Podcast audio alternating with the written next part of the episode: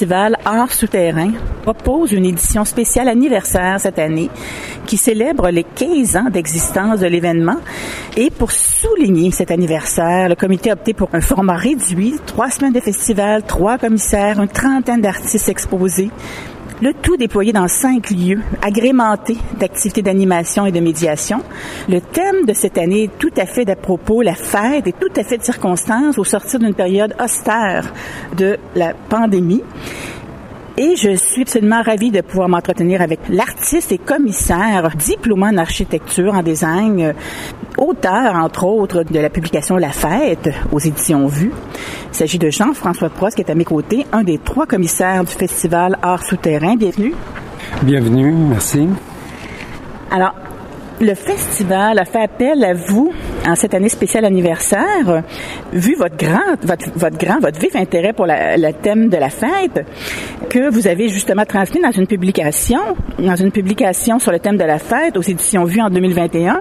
La fête est pour vous centrale dans la vie humaine, source de renouveau, de créativité, de transformation. Alors, euh, si vous nous euh, si vous me parlez de votre vision, hein, parce que vous, vous établissez des relations, des relations entre la fête, le lieu, l'action. Je vais vous laisser poursuivre. Oui, il faut dire que c'est ça, le, le, la fête euh, est partie d'un livre. Donc, il y a vraiment un livre photographique qui vient réunir euh, toutes sortes de contributions, autant en plus d'un corpus photographique que des photos spontanées, parce que, comme vous le disiez, ben, la, la, la fête, c'est ce qui est intéressant, c'est le, le, rapprochement entre les êtres, mais c'est aussi l'imprévisibilité de la fête qui m'intéressait euh, énormément. Euh, donc, il réunit différents mouvements du corps par rapport à des lieux par rapport plus la thématique euh, d'art souterrain, je développe un peu l'idée de que le lieu peut générer une fête, euh, peut devenir un espace d'inspiration, que ce soit sous un viaduc, dans différents endroits. Et à l'inverse, euh, des fois l'action apporte la fête. Donc, on va peut-être parler de quelques exemples. Vous avez voulu introduire un peu d'action dans ce festival. Pardon? Vous avez voulu introduire pas mal d'action dans oui, ce festival. Oui, ben, je peux penser à Martine Rodriguez et son, son action avec les mariachi. Donc, ce qui est vraiment intéressant, c'est le mariachi perdido, euh, donc le mariachi perdu.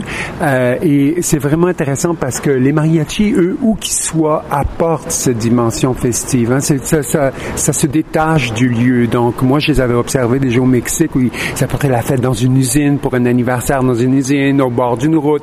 Donc ici, dans, dans le, le cas de la souterraine, la désambulation, de la dérive finalement de ces mariachis qui rencontrent euh, finalement les gens, les travailleurs et il avait choisi donc l'heure euh, où tout le monde termine et descend les ascenseurs à 5 heures, euh, 17 heures de, de, de l'après-midi.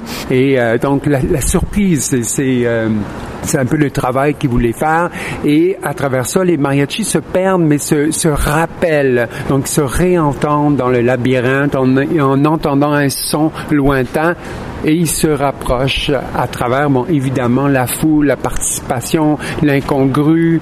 Oui. Ce qui est intéressant dans le travail comme de Martine Rodriguez, c'est qu'il y a une combinaison entre une préparation et en même temps euh, le hasard. Hein. C'est donc ces combinaisons. Euh, je, je, c'est aussi le cas avec euh, des Brésiliens qui ont travaillé avec différentes œuvres où euh, il y a un peu cette réflexion sur. Et qui sont réputés pour leur sens de la fête. Oui, leur sens de la fête, mais ils expliquent comment, à travers bon, des sociétés, des fois, on est de, de plus en plus dans un mode de productivité et de travail euh, très euh, accéléré. Dans ce paradoxe, dans notre société, toujours en accélération, euh, la fête crée un moment de rupture essentielle euh, dans, ce, dans ce rythme. En fait, ça crée un rythme plus indiscipliné qui... qui et ça répond à un besoin humain, là, de changer de rôle, de, de, oui. de changer de, oui. de, situation de vie. Oui.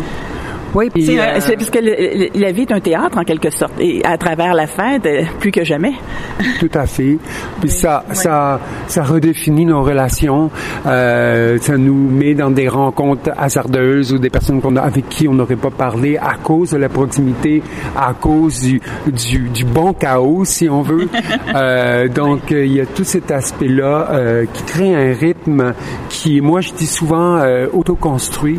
Euh, donc, l'on crée nous nous-mêmes plutôt qu'un rythme qui nous est imposé euh, et qu'on crée nous-mêmes en collectivité. C'est ça? D'où toute les, d'où cette source de créativité qu'apporte la que devient la fête de cette façon-là que vous la présentez. Parlez-nous un peu parce que je, je, vous disais tout à l'heure avant qu'on s'entretienne que je vous voyais un peu comme un sociologue des arts visuels. Vous vous intéressez beaucoup.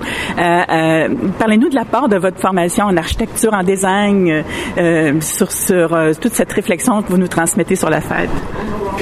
Ben dans, dans l'architecture, il y a toujours euh, souvent une part de sociologie, mais ça existe aussi en art. Euh, donc, ça dépend de la tangente qu'on désire prendre. Moi, c'est sûr que je m'intéresse beaucoup à comment les gens s'approprient un espace, comment ils le transforment en l'occupant, en étant présent en termes de corps dans le lieu. Fait que la fête, c'est souvent euh, une activité qui va infléchir finalement souvent le peut-être l'aspect connu de tel espace. Même dans l'architecture, il y a des réflexions actuelles qui tentent de, de, revoir ça différemment, euh, dans le sens qu'on voit ça plus dans un processus organique où finalement la présence des humains et des activités ont un rôle pour transformer cette architecture et cet environnement qui est au départ proposé. Donc, laisser la place à l'humain pour transformer un lieu. Euh, vous avez beaucoup de collaborations. Je pense que vous avez toute une collaboration avec le Brésil, si vous en glissiez mot. Ils sont des, acteurs importants dans cette édition de cette année. Ben en fait, c'est que c'est quand même c'est parti d'une résidence du Calque euh, qui est à Bahia, donc c'est le nord du Brésil. Vous nous faites rêver là. Et, euh, et c'est vraiment une, bon évidemment une région magnifique. Euh, qui a une longue histoire avec la fête et les carnavals, parce que souvent les carnavals, on pense à euh, Rio, mais en fait, euh, la longue histoire des carnavals vient plutôt aussi du nord, donc dans cette région-là de Salvador de Bahia. Et en étant là en résidence, pour moi, ça m'a automatiquement tout de suite frappé. C'est l'aspect festif en tout lieu, autant sur la plage, autant sur la rue. Donc c'est la fête dans l'espace public et c'est une fête, c'est pas une, fête commerciale, une fête, c'est vraiment une fête euh, des gens. Euh, qui est partie intégrante de la vie des gens. Oui, totalement, totalement. Fait qu'est venu euh, de ça mon désir de faire une, exposition photographique sur la fête. Et j'ai vraiment voulu faire un appel à photos parce que je voulais avoir des photos euh, qui viennent de toutes sortes d'horizons, mais qui viennent de personnes qui sont euh, qui sont pas des photos de moi qui qui est un peu voyeuriste dans, dans leur fête, mais plutôt eux qui l'apportent euh, dans un livre qui devient une fête en soi, si on veut. Et ça réunit une autre résidence dans la ville de Québec avec vue donc, en fait, il y a une combinaison euh, nord-sud. Euh, c'est intéressant, c'est d'autant plus créatif. Oui. Et d'où est venue un peu notre idée pour un souterrain que j'ai proposé euh, au commissaire euh, Harrison Heraclito pour, pour qu'il puisse aussi donc apporter différents artistes, différentes productions du Quelle bonne idée que ce pôle nord-sud. Voilà. Puis aussi parce que la fête est très locale. Oui. la fête a vraiment s'insère dans des localités par rapport à sa spécificité que ce soit les couleurs, les vêtements, les, rires, mais il y a aussi un aspect universel de la fête euh, où on peut réunir des fêtes de différentes régions euh, qui sont euh, les, intentions, les quêtes qu'on a nommées auparavant, qui sont un désir de créer une rupture, un désir de d'une vie plus désordonnée. Euh, de jouer un autre rôle, en fait, de, de, tout se permettre. Donc, euh, je pense qu'il y a le temps d'un moment. il y a cet aspect-là universel, mais qui prend différentes formes, en fait. Vous êtes impliqué au niveau de l'ensemble de l'édition cette année. Hein? Vous avez vous avez fait appel à un, un, commissaire que vous connaissez, celui qui, qui présente euh, des, une sélection d'artistes cette année? Oui, mais je voudrais pas prendre euh, tous les crédits. Je veux dire, il y a une équipe, une grande équipe à souterrain. Absolument. Très très fort. mais vous avez eu un rôle important. Il y a d'autres commissaires, euh, il y a évidemment les directeurs et tout. Donc moi, c'est plutôt que on m'a donné un rôle un petit peu plus euh, élargi de, de chercher ce commissaire euh, Votre expertise, votre, votre expérience. C'était la première. De résidence. Oui, puis c'est la première fois mm-hmm. qu'il y a un commissaire du Brésil. Écoutez, c'est tout un événement. Ça, ça, ça nous est réjouissant. Je pense que c'était un bon moment de choisir euh, le Brésil euh, avec cette thématique. Euh, c'est pas tomber dans les clichés. c'est vraiment quelque chose qui est définitivement très présent. Oui. Oui, ça nous, ça nous confronte à une, autre euh, culture euh, qui, qui n'est pas si éloignée, si éloignée de la nôtre, je vous dirais, avec notre tempérament latin. Hein? Oui, oui. Euh, ben, ça dépend aussi où on est au Brésil. Hein. Évidemment, entre certaines villes plus grandes et d'autres villes plus petites, euh, euh, il y a des, des différences importantes, euh, comme il y en a au Québec. Vous voyez, vous, euh, beaucoup euh, l'art aussi comme une forme de résistance. Hein? À travers la fête, il y a peut-être ça qui, qui émerge. C'est un petit peu de résistance en changeant de la donne, en changeant nos, notre mode de vie le, le, le temps d'une fête. Oui. Oui, ce qui est, mais ce qui est intéressant dans la fête, je pense, c'est que cette notion de résistance, elle est plus, je pense qu'elle n'est pas euh, nécessairement euh, pensée dès le départ. C'est quelque chose qui, qui, qui entre la vie, la vie et l'art se crée, euh, mais c'est pas l'intention première, même si ça le crée, parce qu'évidemment, comme ça change les, les normes euh, et euh, la manière qu'on qu'on vit, on occupe un lieu, c'est sûr qu'il y a une réinvention du lieu. Donc, euh, euh, je, on peut rapprocher ça d'une certaine forme de résistance par la, de par la prise de conscience que ça permet. Oui. Oui, il y a, il y a, il y a, pour moi, il y a plus comme une réinvention. Euh, et puis, il y a quelque chose de très euh, prospectif euh, dans, dans la fête, dans le sens que moi, j'en parle des fois que j'ai amené le Paradise Garage, qui est un rappel, un retour dans l'expo. Il y a un lieu qu'on descend en bas d'un escalier, on découvre le Paradise Garage, qui est un célèbre ancien bar oui. de New York qui a disparu. Donc, les lieux qui ont disparu. qui étaient dans un, un, stationnement souterrain. Oui, qui était comme dans des lieux de fête. Donc, il y a vraiment, oui, quelque chose de très in situ qui est comme. Mais c'est surtout le fait que euh, il y a des fois des soirées euh, qu'on a pu vivre euh, festives qui nous marquent à vie, à toujours. C'est seulement une soirée, mais cette soirée reste en nous pour toujours. Et, et, ça, c'est l'aspect prospectif. Parce que même si dans le passé, ça, ça, continue de transformer notre perception du présent et du futur. Ouais. Mon Dieu, nous faites encore à nouveau rêver. Alors, Alors oui, euh, ça permet ces fêtes d'élargir nos horizons. Si vous nous présentez, mais, si nous présentez maintenant brièvement, si vous faisiez un petit survol des artistes que vous avez commissariés, on peut pas y aller, on peut pas y aller en détail, mais un petit survol.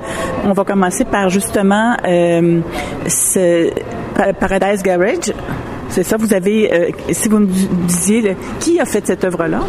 Ben, en fait, elle est sans signature, c'est ça qui est incroyable. C'est incroyable. C'est un dessin, une enseigne qui a marqué euh, la symbolique du lieu, qui était vraiment le repère du lieu. Et elle est, elle est, elle est, on ne sait pas qui a créé ce dessin, même vous si... l'avez trouvé, vous l'avez été allé chercher? Ben, hein? il, est, il est maintenant très connu. Euh, il fait même partie d'un de, de, trademark pour les levées de fonds pour, euh, pour le sida, pour euh, le HIV, donc il a pris une autre euh, vie euh, aujourd'hui, mais euh, à l'époque c'était vraiment le symbole, le symbole de ce bar-là. Et voilà. Mais écoutez, vous, où avez-vous été chercher cette œuvre ben, En fait, c'est en faisant des recherches euh, sur euh, les différents lieux de la fête que j'ai découvert le Paradise Garage. Le Paradise Garage, c'était vraiment un des premiers lieux qui ont euh, mis le DJ vraiment en primauté, si on veut, comme en primeur, et aussi où le dance floor était vraiment l'élément central du lieu de rencontre. Et c'était un lieu extrêmement brut, donc il y avait moins de, de chichi ou d'aménagement. Là, c'était vraiment euh, simplement euh, comment les corps se rapprochent et se choquent. Et se... Donc, euh, c'est toujours ce, cette idée-là pour moi, la fête, l'idée de la du rapprochement est intéressant parce que je trouve qu'on est beaucoup dans une société de distanciation et on le sait qu'avec la pandémie, on, on, a distancé les corps les uns des autres. Oui. Donc, pour moi, c'est fondamental qu'on ramène la oui. fête. Maintenant, on parle même d'architecture à distanciation. On parle d'aménagement qui serait créé pour éloigner les corps des autres. Donc ah, pour moi, c'est de faire des peurs là. C'est c'est vraiment la ouais. notre manière de voir comme euh, le droit finalement au toucher, tu sais, euh, comme d'autres droits qui m'intéressent beaucoup. Donc on a parlé le droit à la nuit, le droit à la fête. Dans la table ronde, on a beaucoup parlé du droit à la nuit, mais plus dans le sens de la fête. Donc je m'écarte un petit peu parce que je vous ai pas parlé des autres artistes que vous voulez. Euh, non, mais ma grande question c'est où vous aviez trouvé ce, ce, cette œuvre qu'on peut apprécier? Et je pense que vous avez travaillé sur les éclairages en plus. Alors écoute, on ouais. se retrouve en pleine discothèque là. C'est félicitations, c'est toute une mise en scène que ce, ce, ce Paradise Garage. Vous avez fait venir l'œuvre? Euh, non, l'œuvre, on l'a reproduite. Vous l'avez reproduite. On l'a reproduite. Euh, vous avez trouvé des, informations ben, reproduites par quel artiste? Ben, en fait, elle a été donnée par l'organisme qui maintenant euh, travaille avec ce dessin-là euh, pour des levées de fonds. Mais euh, donc, c'était c'était pas compliqué de retrouver. Mais c'est plus qu'il y a des, des, espaces ou des lieux qui se sont distingués à travers ma recherche. donc, écoutez, c'est ah, absolument fascinant. c'est absolument fascinant ce petit couloir en retrait avec cette, cette, cette, discothèque recréée, ce bar recréé. Félicitations. C'est des simples gestes. Hein. Que, ce qui est intéressant, c'est que on peut refaire des environnements euh, sans nécessairement les refaire complètement. Un simple élément, euh, comme c'était le cas dans Paradise Garage, peut euh, créer une expérience. Et c'est là que je trouve que dans la ville souterraine liée à la fête, on a plusieurs œuvres sonores qui viennent. Celle de Magali Babin était très intéressante aussi. Vraiment, encore une fois, vous recréez un espace très particulier. Si vous en glaissiez quelques mots. Ben, en fait, la ville sereine, c'est pas la première fois que je travaille sur cette réalité-là, euh, avec euh, dans le passé avec le Centre canadien d'architecture, mon collectif SIN, ma plateforme Adaptive Actions. Disons que c'est quelque chose qui fait partie un peu de mon travail. J'ai déjà fait du travail de cartographie de la ville souterraine. Euh, donc, euh, j'ai un peu une, une, une connaissance d'une diversité de types de spatialité. Et euh, le lieu que j'ai choisi, donc Magali Babin, qui est une artiste qui travaille beaucoup dans le dans le sonore, qui est une artiste en sonore, j'ai choisi un lieu que moi je dis résiduel. En fait, euh, la, ville souterraine produit beaucoup d'espaces résiduels, sous-utilisés, euh, peu occupés, parfois trop occupés. Donc, euh, il y, a, comme un, besoin de les réinvestir pour leur donner un autre sens. Et donc, l'œuvre sonore de, Magali Babin, c'est vraiment un travail avec les personnes de la ville souterraine qui travaillent, qui la font fonctionner, qui sont des gens qui s'occupent des services ménagers, qui s'occupent du gardiennage. Donc, on parle de, de centaines, de milliers milliers de personnes qui travaillent pour faire vivre cette, cette ville que moi j'appelle de la, c'est plus une ville intérieure qui va d'en haut en bas mais qui est intérieure. Et euh, elle est allée les voir, leur demander quelle était leur chanson préférée euh, pour faire la fête. Et elle a créé une bande sonore pour la ville souterraine qui vient euh, rassembler ces différentes euh, observations euh, au niveau verbal, les entrevues avec leur musique euh, favorite. Et ça c'est parce que souvent la fête euh, commence par une chanson ou par une musique simplement. Euh, donc et on retransmet donc cette bande sonore dans cet espace semi-souterrain euh, dans euh, l'OACI en dessous qu'on rentre dans, dans l'espace le, métro. Alors c'est vraiment bien, bien, très bien pensé. Alors vous recréez un, un espace dans un endroit hautement public, un espace intime propice à l'écoute. Vous avez finalement aussi des artistes qui présentent des séries de photos. Si vous, présentiez rapidement les, les artistes qui exposent des photos. Oui, donc euh, on a François Passe qui n'a pas de lien avec moi. Non, est-ce que c'est vraiment le cas? Que je, je, je pas euh, on est étonné, on pense que c'est un surnom. non, vraiment pas. Euh, donc encore là, c'est un photographe que j'ai découvert parce que euh, il travaillait beaucoup sur la photographie des lieux de fête, dont l'architecture euh, extérieure, mais il y a comme un, un une, de fête. une inflexion parce que les lieux sont photographiés le jour, en plein jour. Donc en fait, ce qu'on voit n'a rien à voir avec ce que les les fêtards certainement voient. euh, c'est vraiment des lieux très bruts. Et euh, ce qui est intéressant, c'est que c'est souvent un lieu on appelle un peu périurbain ou rural pour dire que euh, finalement la fête c'est pas juste dans des espaces urbains, c'est aussi pour beaucoup de jeunes, pour beaucoup de personnes dans des champs, dans des lieux hauts qui sont. Et donc il est photographié, puis euh, la photo nous, nous oblige à comme imaginer euh, ces lieux. Et c'est intéressant comment juste la manière, encore une fois, un objet, une enseigne, un petit élément décoratif transforme la perception d'un bâtiment. Euh, et donc, dans ce sens-là, ben, il y avait des urbanistes euh, très connus, il s'appelle Venturi Brown, qui avait écrit sur le hangar décoré. C'est une réflexion les années 70 sur la comment la décoration peut avoir un, rôle. C'était une critique de la modernité, en fait, sur euh, le fonctionnalisme et l'élimination de, de, des fioritures de la décoration qui font partie de la fête. Donc, il y a cet élément-là. Euh, Et vous avez aussi un autre un duo. un duo de photographes juste à côté. Oui, André Ginsman et qui ont créé en fait eux ils documentent depuis déjà une dizaine une dizaine d'années des bars techno en Allemagne. Puis là c'est intéressant. C'est intéressant. Eux aussi ils prennent des photos entre ce qu'ils appellent le désordre et l'ordre. C'est quand finalement le bar s'allume, le club s'allume techno, et là tout le monde fuit parce qu'on a tous peur de la lumière à, 5 heures du matin quand ça s'allume.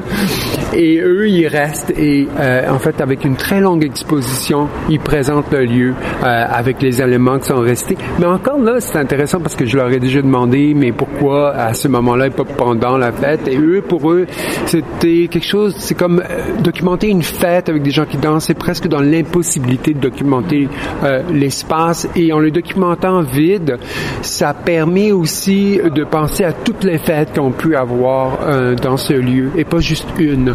Donc il y a comme un désir encore là de faire travailler notre narration, de faire travailler notre imaginaire et s'imaginer ces différentes fêtes qu'on aurait pu avoir dans cet espace-là, mais aussi de nous montrer, bon, que finalement, ça a l'air d'être une valorisation du lieu, mais en fait, c'est une valorisation des, des rapports humains parce que en fait, on voit en voyant le lieu que c'est les gens qui l'animent qui en font quelque chose de différent. Alors écoutez, c'est vraiment fascinant. On ne pourra pas parler de tous les artistes. Et puis il y en a beaucoup. Alors il y a, aussi, euh, mon Dieu, Camille Jaudoin-Heng. Euh, vous avez aussi Catherine Escarbeau. Euh, c'est difficile de parler de tous les artistes. On va laisser le public venir découvrir. écoutez, Jean-François Prost, en terminant, vous êtes un homme de combat. Hein? Vous avez longtemps combattu pour la mixité des lieux. Quels sont vos combats en, ce moment, vos projets en ce moment, en terminant brièvement? Vous toujours sur ce combat-là de la mixité des lieux qui à cœur? Je suis très intéressé par la mixité, hybridité. Euh, je travaille sur un projet sur un terrain vacant euh, que j'ai, euh, qui est devenu un lieu d'exploration. Donc ça, c'est un peu euh, complètement un autre type de lieu qu'ici. mais en fait, ces différents espaces m'intéressent beaucoup. ça m'intéresse beaucoup puisqu'il y en a qui me demandaient la fête dans la ville souterraine. Ben, en fait, c'est que je trouve que les espaces communs, on dit que maintenant presque 90% des espaces ne sont plus nécessairement réfléchi euh, ou conçu. Euh, donc, c'est important de la rapporter une réflexion avec le temps qui soit générique, qui soit austère, qui soit inhospitalier. Je pense qu'il mérite euh, aussi une attention, même si, bon, la friche, mon terrain vacant, d'autres éléments peuvent être plus poétiques au départ. ces autres lieux sont des lieux qui sont très fréquentés, donc c'est intéressant de, de, de venir les revisiter. Et en passant, euh, l'espace euh, du, du, quartier général d'art souterrain est pour moi un geste d'hybridité ah, euh, dans, dans, la place du Marie parce que c'est pas une représentation de la fête, c'est vraiment créer la fête. Il y a un club, un petit bar à côté, euh, Speakeasy, il y a un espace de projection à l'intérieur, c'est un espace de rencontre aussi. Il y a une transformation du lieu. Donc une transformation en fait de, de temporaire malheureusement de la place du Marie aussi. Mais qui va peut-être laisser ses traces. je pense, parce qu'on est vraiment dans cette réflexion-là euh, par rapport à des lieux qui sont délaissés. Je pense qu'on pense à une, ville plus écologique. C'est aussi utiliser, de mieux utiliser ou de ou de de, de, partager mieux euh, des espaces qui, qui sont déjà existants, mais sous-utilisés, mais qui peuvent avoir un autre potentiel. Donc oui. Ça, écoutez, je pense que vous euh, travaillez sur différents projets au Centre Scol, mais on pourra vous réinviter pour en, parler des, des, de vos projets euh, en cours au Centre au Centre Scol. Euh, c'est pour c'est pour bientôt peut-être? Euh, c'est pour tout l'été en fait. On a une, une bonne une programmation chargée. et, en chantier. et ça se terminera par le 40e de Scol sur le terrain à l'automne. Donc en tout cas, vous verrez. Content de l'apprendre. Je vous remercie beaucoup, Jean-François Pousse, de nous avoir accordé ce, cet entretien euh, en plein Festival Art Souterrain. Dans l'immédiat, il, y a une, édition spéciale 15e anniversaire du Festival Art Souterrain qui se poursuit jusqu'au 9 avril. Est-ce qu'il y aura de l'animation à venir? Euh, oui, il y a encore d'autres performances. Euh, oui, il va y avoir d'autres activités. Il faut Ce n'est pas terminé. Euh, il faut vraiment suivre euh, sur le site. C'est assez euh, étoffé. Donc, oui. Euh, oui. Trois semaines intenses qui, qui proposent au public. Merci beaucoup. Félicitations pour cette, votre contribution à cette édition spéciale Art souterrain. Merci beaucoup. Vous écoutez le magazine radio In situ sur Radio Centre-Ville 102,3 FM à Montréal.